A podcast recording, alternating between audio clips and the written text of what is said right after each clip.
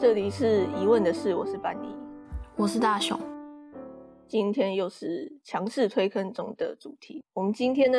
要来各自挑一部日剧来推荐介绍，这样子。我先，嗯，好，我再先先讲一下，我在国高中的时候其实看很多日剧，但是现在回想起来，其实只有一部有印象深刻，其他我都忘记在演什么。然后今天要来推荐的是二零零九年的一部日剧，台湾好像翻译叫《交换恋人》，但它原文叫《Love Shuffle》，就是有点洗牌的意思嘛。哼，在国中的时候看的，我那时候其实喜欢的是它的喜剧跟它的人物设定，但这几年之间就是。其实重看过非常多次，然后每次看都会有新的不同的想法。这样，嗯，现在讲一下它的故事的概念或架构，就是它有八个角色，四个男生跟四个女生，就是每个礼拜呢跟不同的异性交流，来找到说，哎，我真正适合的那个人是谁？就原本是诶四对关系，可是原本不一定是情侣，有的是。床伴或者是什么医生跟病人之间的关系，然后每个人是因为不同的理由选择来参加这个活动，然后整个剧情下来大概轮了两遍吧，不同的人，嗯，听起来有点那个奇怪，就是他故事其实听起来好像好像是以为是一个很淫秽还是一个很淫荡的故事，但其实没有，因为那个要谈剧情有点复杂，所以我就稍微谈几个我觉得可以来聊一下的角色。第一个是宇佐美起，是那个玉木宏演的，你知道玉木宏吧？你说演那个什么《交响情人梦》的那一个？对对，那个男主角，他是这八个人里面应该算真正的主角了。就故事是他开始，然后也是由他结束。他就是在那个千金大小姐的女朋友家里上班，所以因为女朋友的关系，所以他有一个很好的职位。然后就是跟女朋友就是稳定交往了，然后好像也要订婚了，但是女朋友一直很迟疑，他就觉得不知道在迟疑什么。然后女朋友讲了一个理由呢，他就说：“哎，我刚跟你在一起的时候，你很闪闪发亮，可是现在没有了。”我觉得他讲闪闪发亮，应该观众跟其他角色都不懂，就想说闪闪发亮是什么意思？嗯，就是只会觉得说女朋友好像有点矫情。然后因为他不是在女朋友公司上班嘛。就是他其实不算擅长那个工作，然后也不算喜欢，他就只是就顺应这女朋友的意思，所以就是在大企业里面上班。但是就是他在跟每个女性相处的时候，他都莫名其妙的展现很英雄的一面，就是他好像有一种聚集群众力量的魅力嘛。虽然那时候有的剧情有点夸张，就是每次他都当英雄，嗯，有点夸张，但是就是说他这个人可能。正义感很强，很正面啊，亲和力很高啊，就是可能是为了后面的铺陈。然后就是因为女朋友讲说他那个什么闪闪发亮没有了嘛，他就想说好，他就辞职，想要找一个有梦想的工作。可是他没有去了解他的梦想是什么，所以就有点本末倒置嘛。但他结尾就是好，他在跟别人的谈话过程中了解到。他的新目标啊，就是他讲说，看到别人不幸，他也幸福不起来。对，就是他那种什么收容所的流浪动物啊，然后什么战争的新闻啊，他都完全不敢看。然后其他人就说你是不是在装好心？说反而相反，就是他看到这些事情，只会觉得为什么我不够善良，不能够真正行动起来去帮助他们，就是只是在那同情啊，觉得自己很可悲、很可耻之类的。所以他的结局是那个。就是因缘机会之下，他就去那个了参选从政哦，嗯，就是符合他的前面的铺陈嘛，就是他为什么一直当英雄，然后喜欢讲道理之类的。然后另一个角色要来谈一下的是望次郎这个角色，是那个谁松田翔太演的。松田翔太是我们在大学的时候看过一部那个强调翻转的日本电影，你应该还记得，嗯，就是《爱的成人式》的那个男主角。望上这个角色，他就是一个花花公子艺术家，就是很擅长跟女生应对进退啊、撩妹啊，然后感觉他对性啊、爱啊的观念都很开放。结果其实他是一个呃纤细善良、有点其实傲娇害羞的个性。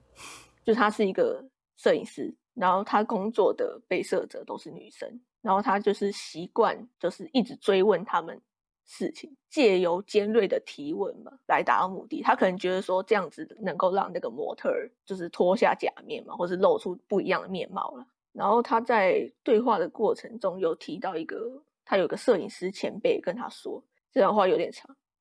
他说：“艺术家就是要像飞蛾扑火一般被死亡吸引，就是只有这样才能够从死亡中发现生机，就像在黑暗中看到光明一样闪闪发亮。又是闪闪发亮，都要闪闪发亮。就是原来其实他是一个战地记者，他是发生一件事情，因为害怕而逃了回来。嗯，逃了回来之后呢，好，我在现在讲另外一个角色，就是他遇到了另外一个画家。”那个画家女生呢，叫做海里，她是一个十九岁的画家，她看得到鬼魂，就是他相信有死神，他就是一天到晚想要自杀。对，他是一个有点无口嘛，就这种空灵的那种角色，可是他是比较黑暗的空灵。然后就是在那个望上遇到海里之后呢，他不就是那个吗？你知道，摄影师跟画家，艺术艺术的组合，因为他遇到每个女性都帮他们拍了一些照片，就是认识的过程中，所以他在。跟海里见面以后呢，他就是在那边帮他拍照的时候，不管怎么逼问，他都没有破绽。去了他家，看到他画的画以后呢，突然就是自信心整个大受损，就觉得说，哎，他才是个真的艺术家，那我是一个假的，我是个赝品。总之他们两个就算相爱之后在一起。但是我刚刚不是讲那个海里，其实他是一个一直在自杀的人嘛？好，对，所以为什么海里来参加的活动，其实是他的心理医生。策划这个活动，就是他心理医生希望海里找到喜欢的人。你说让他比较不会想死吗？没有，更狠，就是然后让海里假死啊，就是让他消失假死，以后看看别人的反应，然后才知道说哦，其实如果你死掉的话，你身边的人会很难过、很痛苦之类的。对，所以他就真的做了这件事情，以后那个 皇上就很可怜。所以在海里看到他很失智的那个样子以后，他才就是终于打消真正自杀的念头了。然后结局就是他们就回去当他的战地记者，然后就海里跟着他这样子。就是这一对情侣，他其实在谈一些生死的内容了。嗯，就像是那个海里他消失的那段时间呢，另外一个角色就是刚刚我提到那个宇佐美起，他就有一段话说到说，希望有人会在我消失之后思念着我，就像心里突然破个洞一样。如果这就是证明自己活过的唯一证据，有多少人敢说自己真的活过呢？嗯，就是在谈一些生死观跟到底人活着的时候我应该要怎么做之类的话题。然后最后一个要讲一下的角色是那个居田正，就是那个海里的心理医生，就是他戏份其实不多，他看起来就是一个很斯文又有点忧郁变态的感觉。忧郁变态吗？就是就是有点像那个斯文斯文型，不知道为什么就有一种变态感，不知道为什么。对，然后他其实看到后面你就知道，哎，其实他是一个双性恋，就是他的前男友跟女生劈腿，就是吵架的过程中就讲很多难听话，结果前男友自杀了。哦，然后医生就有很大的心理阴影嘛。然后后来是因为他的前男友跟旺上其实长得有点像，所以就是旺上他借由扮演他前男友跟他讲了一番话。然后才解开医生的心结，可是我觉得这个设计有点，要说是有趣还是有点悲伤，这设定有点过分。就是望上在刚知道医生的前任是自杀过世的时候，他就一直在讲说什么很同情医生，就是觉得说被留下的人很可怜，只能一直念念不忘。嗯，就是他完全没想到说他之后也会经历这样的事情。就是他这部片其实。探讨很多东西，就是就是包括其他角色讲的内容，比如说性跟爱的关系啊，需要被需要。然后有一个角色是那种常常因为可怜就跟别人在一起的那种人，就是之类，就是很多种爱情观。但是就是无法提那么多，就是先讲到这边。我觉得它剧情上唯一一个缺点，就是它的结局是四对配对很干净这样。哦，你说至少没有什么单独一个人就什么都没有配对的那种，对，完全没有人被落单。这件事情是有点不现，唯一不现实的地方就是他后面配对的太好。好，我就介稍微讲一下这部片的这部剧的特色嘛，或者是说看点。听起来好像是一个描写现实啊，很写实、很励志的故事，但是它完全就是一个喜剧。对，就是你如果把喜剧抽掉的话，应该会超无聊，就是从头到尾在讲道理。可是他就是用喜剧去包装，他的台词量很多，因为他有八个人嘛，每个人之间的对话是非常幽默的，就是有很多谐音嘛、冷笑话的那种梗，就是他们连他们之间括号也都是用谐音去取的，有很多那种，我觉得这件事情还蛮有趣，就是朋友间的惯用语，就是别人可能听不懂你们在讲什么。嗯，就是在他们之间对话很有趣，然后很多像喜剧短剧的桥段，就是你不会无聊。就是虽然他是在说教，可是他是用喜剧的方式去讲。然后另外一个是说，你可以看到不同的角色在面对不同的人所展现出来的不同的样子。譬如说海里这个角色，他是最早就知道自己喜欢谁的人，所以他对喜欢的人跟对其他人的态度就差很多。进来就是同性之间也是，就是每个人聚在一起都有不同的化学反应啊。他人物设定跟台词都写的很厉害。最后我要来稍微讲一下剧里面有两首歌，一首是主题曲，一首是插曲，两个我都非常喜欢。但有趣的是，它两首都是英文老歌。英文老歌，哎，对他都是选英文老歌来当他的。嗯，插曲是一九八八年手镯合唱团的《永恒的爱火》，这首也很好听。但是我要特别讲一下的是主题曲。我其实是就是为了这次要来聊这部剧，才去查他歌词到底在写三小。主题曲是一九七七年《Earth, Wind and Fire》一个美国的乐团，我其实是原本没有没有听过。歌名叫《Fantasy》，我稍微念几句歌词：每个人的心中都有一座异次元，不管世界发生什么事，都谋杀不了他的幻想。当你坚持努力的时候，也不要停止想象，想象力就是你的宝藏，总是会有一丝火光带着你走下去。我然后我稍微引用一下那个我在网上查这个歌的那个人，他解释这首歌，他说这首歌的本意是在说人的想象不受现实条件的限制，可以无限的宽广。而当你有了想象之后，更要用力的去实践它，那你就会知道什么叫做自由。我觉得就很符合他这部剧要主要讲的核心，就是为什么他要选这首主题曲，就是在讲一些。呃，人都要有所追求，有梦想，然后认真的活着，然后才能闪闪发亮。就是重点，就是你要怎么闪闪发亮。我自己看完觉得，哎，他主要要讲这件事情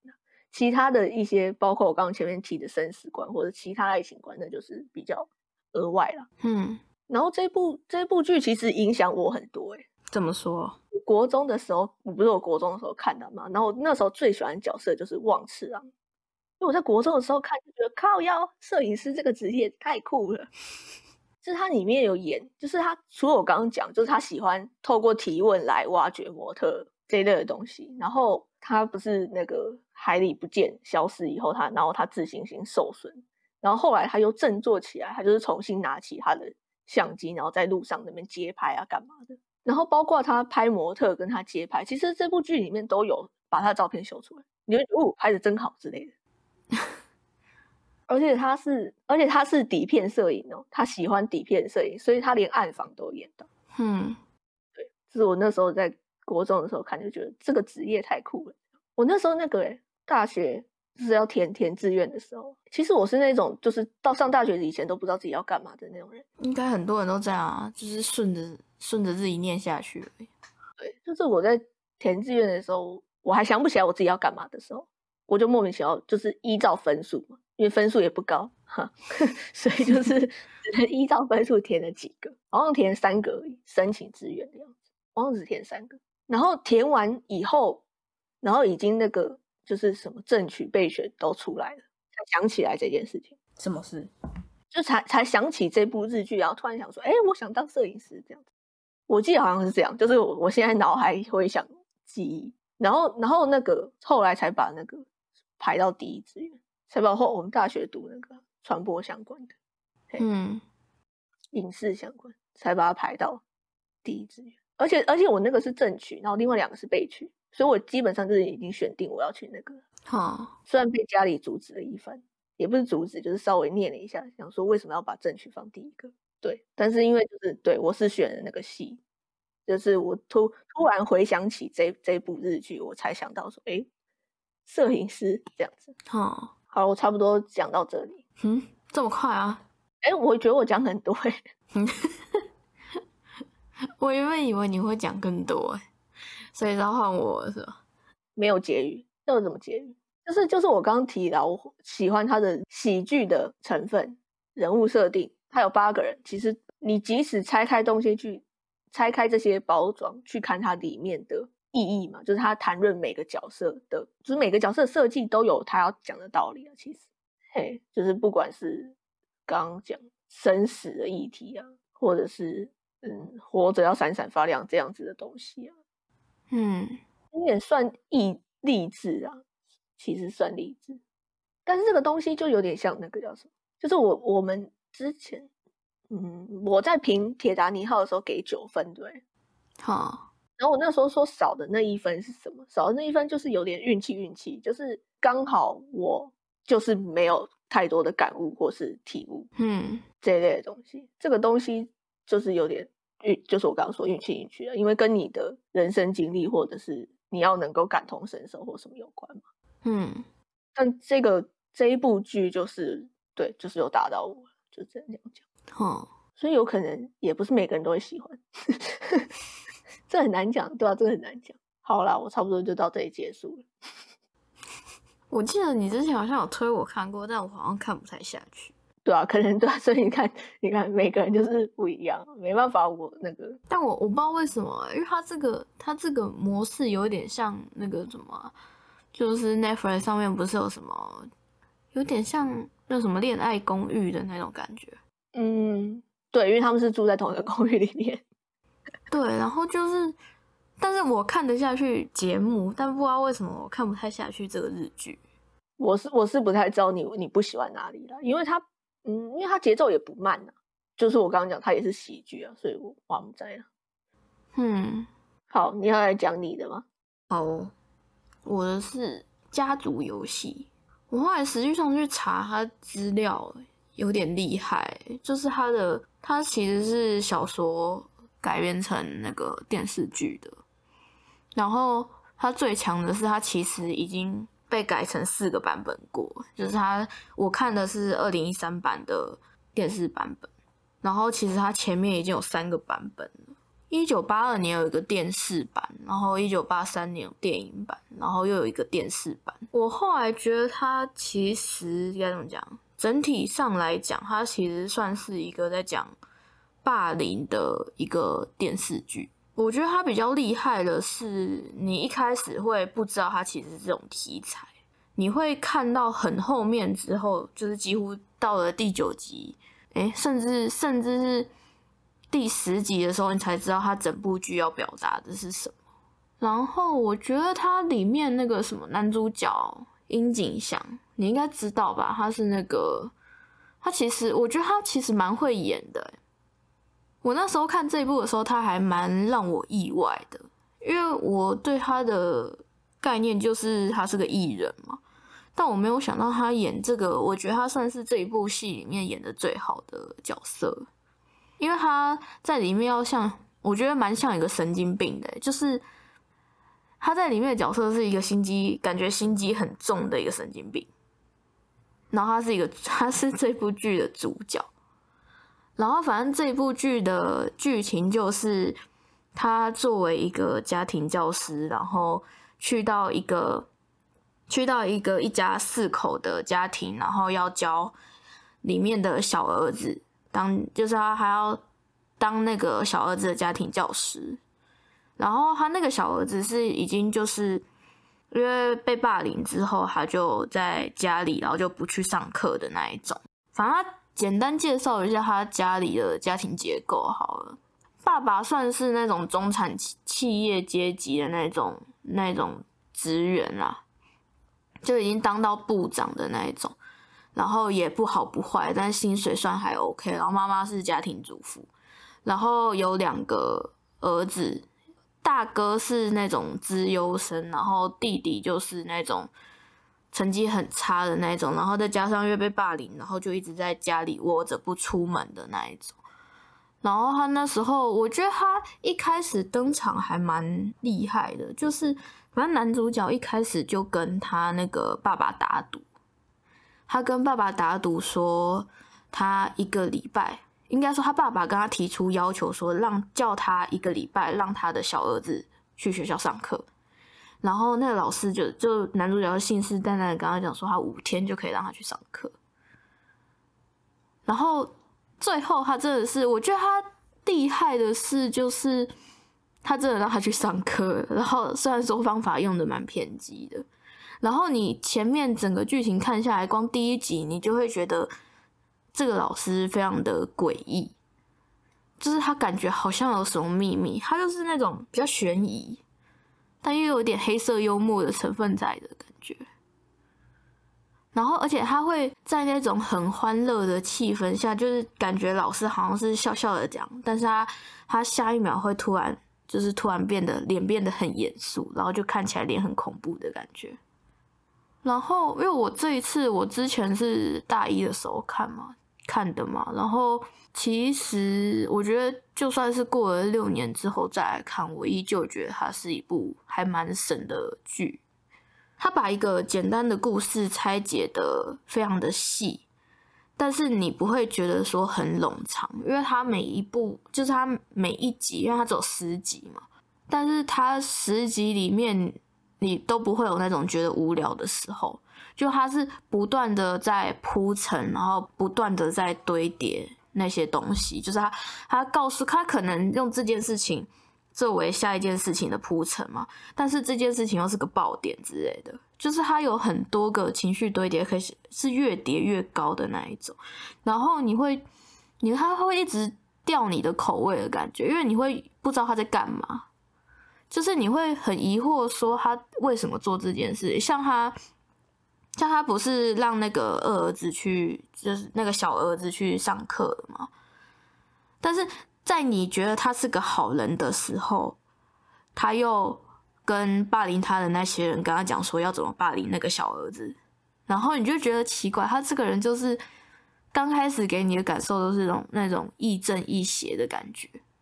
但我觉得他整部剧就是要就是给大家观念倒是蛮好的，虽然说我觉得是用比较偏激的方式来表达，因为它不是它不是就是我我刚刚讲的嘛，它就是一一部霸凌的日剧。可是我这样会不会直接好？我觉得我就剧透好了，暴雷啊！因为这个我觉得说实在，它神就是神在它后面的剧情，你前面真的会觉得说哦，它就是一部，因为你光看它名字。家族游戏就是感觉好像是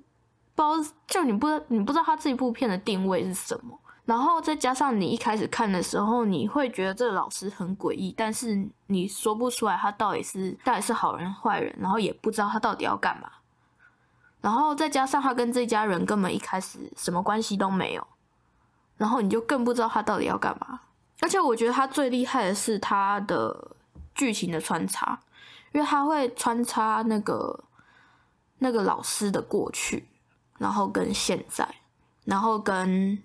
跟可能小儿子的过去啊，或者是老大的过去，或者是这一家人的过去什么之类，接的是蛮好的。因为有很多电影什么的，就是你有时候穿插过去，不是就会显得非常的杂乱，然后有时候会让观众看不太懂嘛。但是他这一部不太会，就是他这一部，我觉得他穿插的时机都还蛮好的。我觉得他故事节奏也很好，就是我还蛮喜欢他的剧情，然后他的故事节奏。虽然说我觉得后面结局有点多啦，有点多是什么意思？就是有点多余嘛。就是因为他那个大儿子啊，你知道那个吗？神木龙之介不知道，反正也是演了很多电影电视剧，一个还蛮年轻的演员，然后。也是演的蛮好的，但是重点是因为我觉得他跟殷景祥的对手戏，因为殷景祥演的太好，所以我觉得他他后面有一幕是，其实好像一到一到八集基本上都在铺垫说他那那个老师到底要在这个家庭做什么事情，然后啊铺陈，对铺陈，然后你看到后来之后，你就会。明白说他前期什么，像我刚刚讲的嘛，他不是让那个小孩去，就是让那个小儿子去上课了吗？但他同时又告诉那些霸凌的人应该要怎么霸凌他才会怕，然后，但是他另外一方面就是，你知道，他一直一直在做那种有点有点像是那种双面间谍的事情。嗯，就是你看他，他去告诉那些霸凌霸凌那个小儿子的人要怎么霸凌他嘛，但反面他又跑去跟小儿子讲说，就是他们如果再这样霸凌你的话，你应该要怎么去处理。然后在就是在小小儿子已经觉得很安逸的是，就是他已经。他后来因为老师觉得他表现的不错，然后给他一个奖励，他就去帮他处理了霸凌的事情。但是霸凌的这件事情不是说家长去处理或是老师去处理就可以，就是大家就会真的变变你的好朋友的那一种。所以他他后来就是又做了一件事情，他要求那个小儿子办一个生日会，然后办了生日会之后，理所当然就是没有人去嘛。然后在那个小儿子很就是很伤心难过的时候，他又就是你知道他又给他支持，然后他后来小儿子越来越进步嘛，后来就真的有交到朋友，然后成绩也进步了。我觉得他有演出一个比较好的地方，是因为有很多霸凌的人刚开始被霸凌完之后，不是就是就是我刚刚说的那个过程嘛，就是可能没有被霸凌，可是也没有朋友，然后他是后来慢慢交到朋友之后。他有演出一个我觉得蛮蛮好的地方是，就是霸凌的那一团里面，就是大家其实都觉得霸凌不好，但是有一个人就是比较偏偏就比较喜欢霸凌的那一种，然后其他人就开始觉得跟他玩好像不太好，然后就慢慢靠到小儿子那边去，就会出现很常见的就是那一个霸凌的人变成一个人了嘛，那其他人就变霸凌他。然后他有演出一个我觉得比较好的是，他后来有就是让那个小儿子就是。就是变成说，就是原谅所有人，然后，然后就一起当朋友的那个概念。但我觉得这个真的是要，就是他前面层层的铺垫才可以有这个结果。那不然你突然让，就是突然原谅所有人，其实还蛮奇怪的。嗯。然后我觉得他中间这个铺陈就是还蛮好的。然后他那大儿子的问题就是，因为他是一个超级自由生嘛。但他其实有一个很大的问题，是因为他压力很大，所以他会去投书，他会去书局投书，然后随身会携带那种美工刀，就是他会随身携带美工刀，然后刺那个刺破人家的轮胎。他是一个，就是他大儿子是一个非常表面的人，他整部就是其实主，我觉得其实主要角色是以男主角跟这两个儿子来做。因为爸爸跟妈妈其实有剧情，但是其实比较少。因为他他有点像是他把他把霸凌的角色，就像我们之前那个我们之前写的那个什么气化使我，就是霸凌的那个气化案，就是不是要把那个被霸凌者跟霸凌人，然后跟旁观者那些角色拆开嘛？然后他哥哥就是有点像是即将要变成霸凌者的那种人。就是一个资优生，然后拿过很多奖杯奖牌，然后非常顺遂的一个人。因为他就讲到说，他的老师之前有遇到一个人，就他老师有一个故事，算是一个小故事吧，就是导致为什么他会来做这件事情的一个故事，还蛮重要的故事。就是他以前也是老师，但是在他任教的那一所学校里面有另外一个老师，然后他是靠关系进去的，然后也是跟大家就是。感觉人人好，然后感觉是一个很好的老师的感觉，然后跟学生感情啊，跟家长啊，或者是跟学校老师感情也都很好的人。但是他无意间，就是男主角，他无意间发现奇怪，为什么他他们班上的有一个学生身上会有那种被殴打的那些痕迹，然后结果有一次无意中被他撞见，是那一个老师在欺负那个学生，就是在殴打那个学生，而且还不止一个。是三个老师，然后他就是他那个老师是就是欺负学生的那个老师，就是跟他这个哥哥就是这个大哥是同一种人，就是一路上很顺遂，甚至他不觉得欺负别人是不对的，他都没有那种犯罪感的感觉，就他觉得做这种事情是很正常的。所以他来到这个家庭的原因，就是他觉得他不能。让这个家庭的大儿子变成那种老师，应该说不能变成那种老师那种那种人，然后不能让不能让他这个小儿子变成他死就后来自杀死掉的那个学生一样。所以我觉得他的整个理由算是还蛮就是蛮完善的。后来就是因为大儿子一直怀疑这个老师的出身嘛，有去调查，所以你其实会看着我们。就是观众会一步一步看着看着这个大儿子去调查，然后慢慢的对这个老师越来越理解。然后他其实就是不是应该说他不是用不是用旁白来讲，也不是用那个，他就是真的依照剧情，然后让大家慢慢知道说这个老师的过去跟他为什么做这种事情。因为你一开始都会觉得说还蛮不合理的，后来才知道说他真的就是用。这个老师是用他这个方式，算是在保护这个家里嘛，也是希望说他不要再有第二个那个就是会霸凌的老师出现，然后跟跟他在锻炼那个二儿子，就是让他不要成为说太善良，然后导致一直被欺负，最后自杀的一个人。就是我觉得他整部片整部日剧的，我觉得算是意义蛮深的一部片了，悬疑的方式去讲，对。因为他前面就是都什么事情都不告诉你，只告诉你说一个老师就是男主角，他到了一个看似好像很美好的家庭，然后去任教这样子。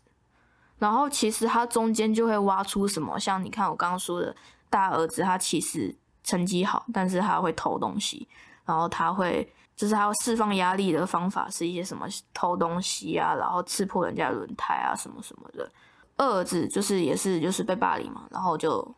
就不出门。我觉得他妈妈跟爸爸的原因比较小，但是他他整个有点像是那个老师，就是男主角，他有点像是改造这个家庭的感觉。因为妈妈跟爸爸，尤其是爸爸，爸爸是完全不管家庭的那种丈夫，儿子成绩下降，他只会骂妈妈的那一种。然后妈妈是那一种，就是以前是千金小姐。然后现在变成家庭主妇之后，儿子他们两个都长大了嘛，然后就被儿子无视，然后又被丈夫无视，然后觉得家庭关系很无力的一个妈妈这样子。然后久而久之之后，妈妈其实也不太管儿子，都是管表面一表面一点的东西。她更在乎的可能是什么被邻居闲言闲语啊什么的。其实家族。里面的一家四口都有问题，然后其实你从第一集就可以慢慢看出来懂一些东西了。那个老师是个催化剂，他把他们家庭的关系，就是每个人每个人的问题，有透过一点点小动作啊，把它放大，然后导导致他们的那个严重程度变高，然后最后来个家庭破碎。我觉得他这个是还蛮偏激的，就是他处理他处理事情的方式是蛮偏激的，但是我觉得后来是算是起到一个很好的效果，等于是用他摧毁这个家庭，然后让他们重生的方式来就是挽救这个家庭。嗯，因为他们前面就是大家都活得很表面嘛，虽然是一家人，但是感觉又好像是住在一起的四个陌生人的感觉。是到最后，就是所有事情爆发之后，他们全部就是都讲开，然后，然后互相帮忙之后，就是才才感觉真的是一个家庭的感觉。我觉得优点是他的角色设定跟剧情编排还有节奏非常的好，你不会有觉得说你就算看了十集，然后每集大概都差不多一个小时，你不会有觉得说有真的有到一个小时那么久，你就觉得好像很快就结束了。有点可惜的是，我觉得小儿子演的不是很好。就我看他，我看他的演技会非常的别扭。是小孩子吗？是小孩子。其实我也不是看得很惯那个大儿子的演技，虽然说他演了还蛮多戏的，但是可能因为他在里面演的是一个蛮讨厌的人，就是一个非常自以为是的大儿子嘛，所以就是。我不是很喜欢他，可能是因为这个原因，所以我没有很喜欢他。对，我觉得他算是我看过的霸凌题材里面，算是我觉得算是蛮好的一部片了。就是霸凌这个题材不是很常会被拍成电视剧或者是电影之类的吗？然后我觉得这一部算是我看过，我有生以来看过到现在我都还觉得很神的一部片。不过我其实没有看过什么霸凌的题材。我觉得霸凌的题材很，就是演来演去，其实不外乎就是什么被霸凌之后，主角诶、就是被霸凌的那一个人可能不小心杀了霸凌他的人，或者是被霸凌的那个就直接去自杀，然后再来接下来的调查或者是什么，就是很不外乎都是这种剧情。可是很少有这种是从头到尾他教你怎么做的感觉。就是你看他，他既既教了那个被霸凌的小孩，就是该怎么处理被霸凌这件事情，也不是说表面上处理完就真的结束了，而是他还教你说，你之后在其他地方遇到这种事情，你还能怎么做？他有点像是，就是让你变得更强大的感觉，不会像是说他帮你处理完这次事情就结束了，而是他他教你的是你以后再遇到这种事情你会怎么处理。他会教给你处理方式啊，我觉得算是还不错。这也是你最喜欢的日剧吗？我只有印象说，我到现在好像每次每次有人问我要看日剧看什么，我还是我只会推这一部、欸。跟我差不多。因为我觉得它真的是蛮好的、欸，而且因为你看了也不会无聊，是因为它又有点黑色幽默在里面。然后它又有点悬疑，所以你整部剧看的时间，你有时候就在那边猜猜猜，然后有时候又觉得还蛮好笑的，就是它不会让你有无聊的时间，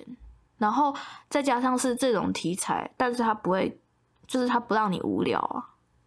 它因为通常这种题材其实说实在的，有时候看起来会蛮闷的，可是它这个不会有这种感觉。可是大部分这种都是做悬疑，没错啊。对啊，对啊，对啊，嗯。可是，因为他这部的悬疑的部分是在那个老师的背景，而不是在，而不是在就是他那个小儿子被霸凌上面，也不是在那个大儿子的一些做事情各个方面这样子，他是只有悬疑在那个老师的背景而已，所以我觉得算是还不错诶，而且它有点像是那种多条线并进。该怎么讲？他每个事情都做一点，做一点，做一点，然后，然后就是四条线一起一起前进的感觉。因为我不是说他们家有四个人吗？然后那个老师就是每条线都弄一点，然后所以基本上每条线每一集基本上都有一点前进的感觉，所以不会说什么太突然之类的。所以我是蛮推这一部的。我觉得这一部真的是不愧为什么会就是。他为什么会被改编改编了四次翻拍，也是蛮厉害的，因为他剧本本身跟角色设定本来就很厉害。好了，所以我们今天就是推荐的两部日剧，有兴趣的可以去找来看。我刚刚提的是《交换恋人》这部日剧，你的是《家族游戏》。嗯，好，那我们今天的内容就到这边。我是班尼，我是大雄，谢谢大家的收听，下次再见，拜拜。拜拜。